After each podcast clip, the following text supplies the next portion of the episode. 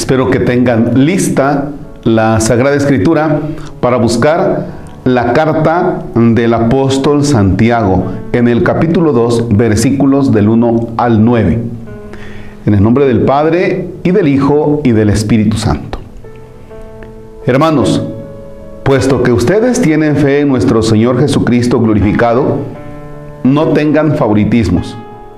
Supongamos que entran al mismo tiempo en su reunión un hombre con un anillo de oro lujosamente vestido y un pobre andrajoso y que fijan ustedes la mirada en el que lleva el traje elegante y le dicen, tú siéntate aquí cómodamente. En cambio le dicen al pobre, tú párate allá o siéntate aquí en el suelo, a mis pies. ¿No es esto tener favoritismos y juzgar con criterios torcidos? Queridos hermanos, ¿Acaso no ha elegido Dios a los pobres de este mundo para hacerlos ricos en la fe y herederos del reino que prometió a los que lo aman? Ustedes, en cambio, han afrentado al pobre. ¿Acaso no son los ricos los que los oprimen a ustedes, los que los arrastran a los tribunales? ¿No son ellos los que denigran el nombre ilustre que les impusieron a ustedes? Si cumplen la ley suprema de la Sagrada Escritura, amarás a tu prójimo como a ti mismo, obran bien.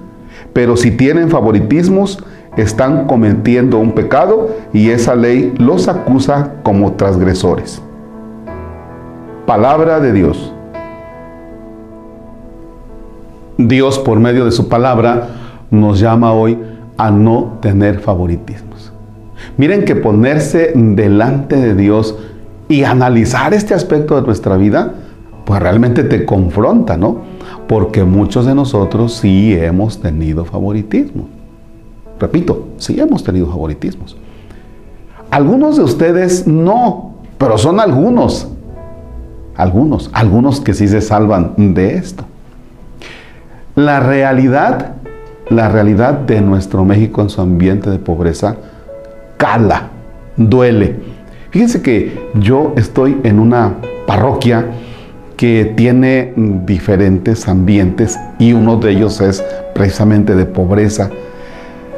Me estaba dando cuenta de una situación de una pobreza extrema y decía, caramba, ¿cómo puede ser posible esto? No, no, pero yo me quedé así como que estaba ahí presente, pero, pero me estaba cuestionando, o sea, ¿cómo, puede ser posible esto? ¿no?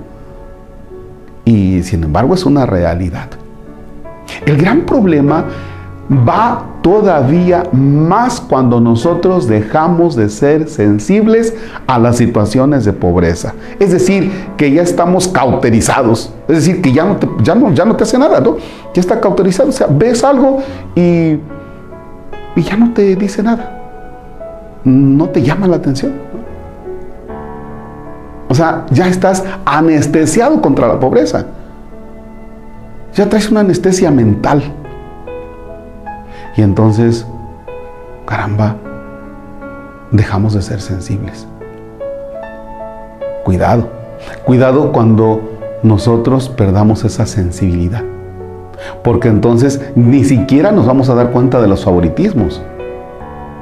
Y entonces estaremos perdidos, realmente. Bien, ojalá que las situaciones de pobreza también no solamente sean utilizadas, porque a veces al pobre se le utiliza miren cuántos pobres tengo. Y eso, eso también es un gran pecado, la utilización de la persona. Que Dios nos libre de eso. Bien, pues creo que todos nosotros eh, tenemos algo que aportar en el ser solidarios con el más necesitado, con el sencillo. Y bueno, pues esa es tarea no de un día, es tarea no de, de un arranque, ¿verdad? Para, para mostrar que eres bueno, sino que es un compromiso de todos los días. La solidaridad con el pobre es un compromiso de todos los días. Creas en Dios o no creas en Dios. Por el hecho de ser persona, el otro es tu hermano. Padre nuestro que estás en el cielo, santificado sea tu nombre. Venga a nosotros tu reino. Hágase tu voluntad en la tierra como en el cielo. Danos hoy nuestro pan de cada día Perdona nuestras ofensas como también nosotros perdonamos a los que nos ofenden. No nos dejes caer en tentación y líbranos del mal. El Señor esté con ustedes.